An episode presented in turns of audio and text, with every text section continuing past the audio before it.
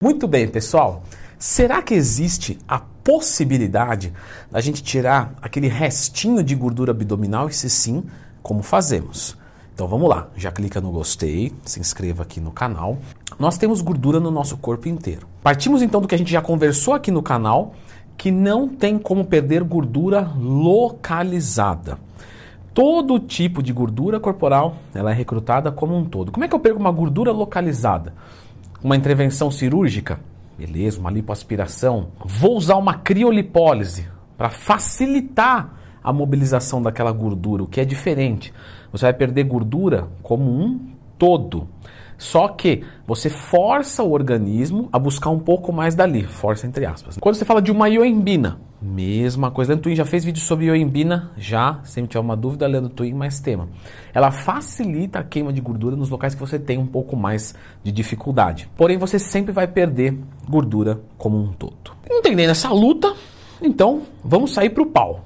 Dieta, treinamento, aeróbico, e, e vamos perdendo quilos e quilos de gordura, vamos indo, vamos ganhando massa muscular. E aí vai vindo aquele finalzinho de cut, veio aparecendo tudo maravilhosamente, como manda o mandamento. Mas aí você percebe que aquela gordurinha final ainda não saiu. E você já fez todos os processos que são interessantes. Leandro já ensinou desses processos aqui no canal? Já, de todos. Como calcular os macros, como fazer um cut, etc. Como montar uma dieta cut passo a passo com a tabela aberta. Tudo certinho aqui. Entretanto, isso é, é dia a dia meu. Pelo menos uma vez por semana algum aluno me pergunta isso. É incrível. Como eu perco esse restinho de gordura abdominal? E pessoal, simplesmente é continuando esse processo. Porém, nós caímos em um paradoxo. Porque se eu continuar nesse processo, eu já estou tão magro, meu rosto está estranho, eu estou frango já, e eu não cheguei ainda nesse objetivo que é tirar toda essa gordura. Se eu continuar, eu vou ficar catavélico, é, sabe, monstro mesmo, coisa de né, a múmia. Então, o que, que eu faço? Não tem jeito. Você vai perder gordura como um todo. Quanto mais tempo você tiver em um estado predominantemente catabólico, então, por exemplo, uma dieta cutting, de perda de gordura, déficit calórico, você pode não perder massa muscular, mas ganhar também você não vai, ou seja, é dali para menos. Então, o que devemos avaliar?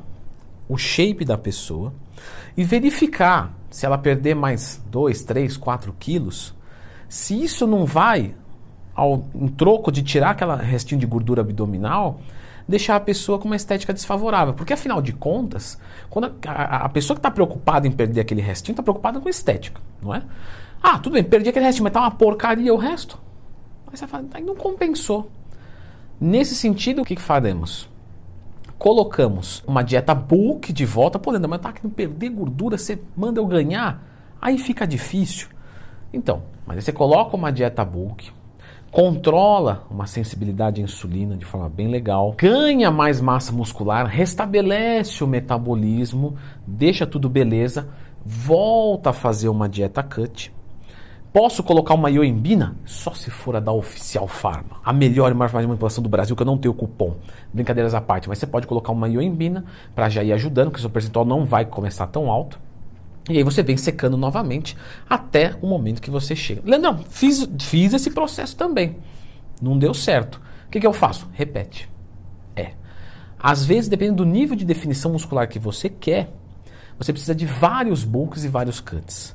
Normalmente você vai precisar de vários bulks e vários cuts. Isso é uma ilusão de um iniciante da musculação achar que vai fazer um bulk vai aumentar 30 quilos, vai fazer um cut tirar 15 e é, virou fisiculturista. Pô, mas eu estou há cinco anos tentando aqui, não consegui ainda. É, é, não é uma ridicularização, não, tá? É a expectativa mais básica. Eu ganho, depois eu perco uma vez só e deu. Mas não funciona assim. Você precisa ganhar várias vezes, perder várias vezes. Então você ganha, limpa, ganha, limpa, ganha, limpa. Se isso não fosse tudo, pessoal, não se trata só de metabolismo, só de. Ah, quando você tem mais massa muscular, é mais fácil você definir, porque o percentual de gordura é em cima do peso total. Quanto mais peso magro, menos percentual de gordura eu vou ter.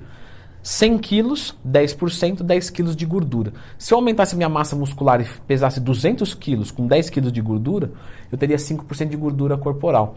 Então, a gordura corporal é o nosso estoque energético, é a nossa sobrevivência, é o nosso manual de vida. Então, ficar com isso muito baixo não é, é produtivo para o corpo. Porém, se você aumenta a quantidade de massa muscular, você consegue manter a mesma quantidade de gordura que é ideal para o corpo, apresentando um percentual de gordura baixo. Então você precisa construir massa muscular. Outra coisa, algumas pessoas têm um restinho de gordura. Não é gordura. Você pega na pele da pessoa, tá fininha. Só que porque ela tem um pouquinho de flacidez, ela acha que aquilo é gordura. E não é. Então, se você pegar na pele e ela estiver fininha, isso é um excesso de pele. Como é que eu melhoro o excesso de pele? Aumentando a massa muscular.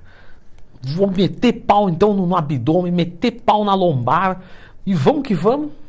É, não está errado, mas não é tudo. Se você quer melhorar a flacidez dessa região do abdômen, você tem que treinar ombro, trapézio, peito. Você vai falar, mas que tipo de demência é essa que eu estou assistindo agora? Não, me dá uma chance. Se você treinar ombro, peitoral, a pele estica, não estica? A pele não é uma só. Se você não puxa aqui em cima, ó, lá embaixo puxa um pouquinho. Se eu aumentar tudo isso, eu melhoro a flacidez abdominal. Então, esse é o tipo de ilusão que o pessoal eh, acha que vai melhorar a região do abdômen só fazendo abdominal e perdendo gordura.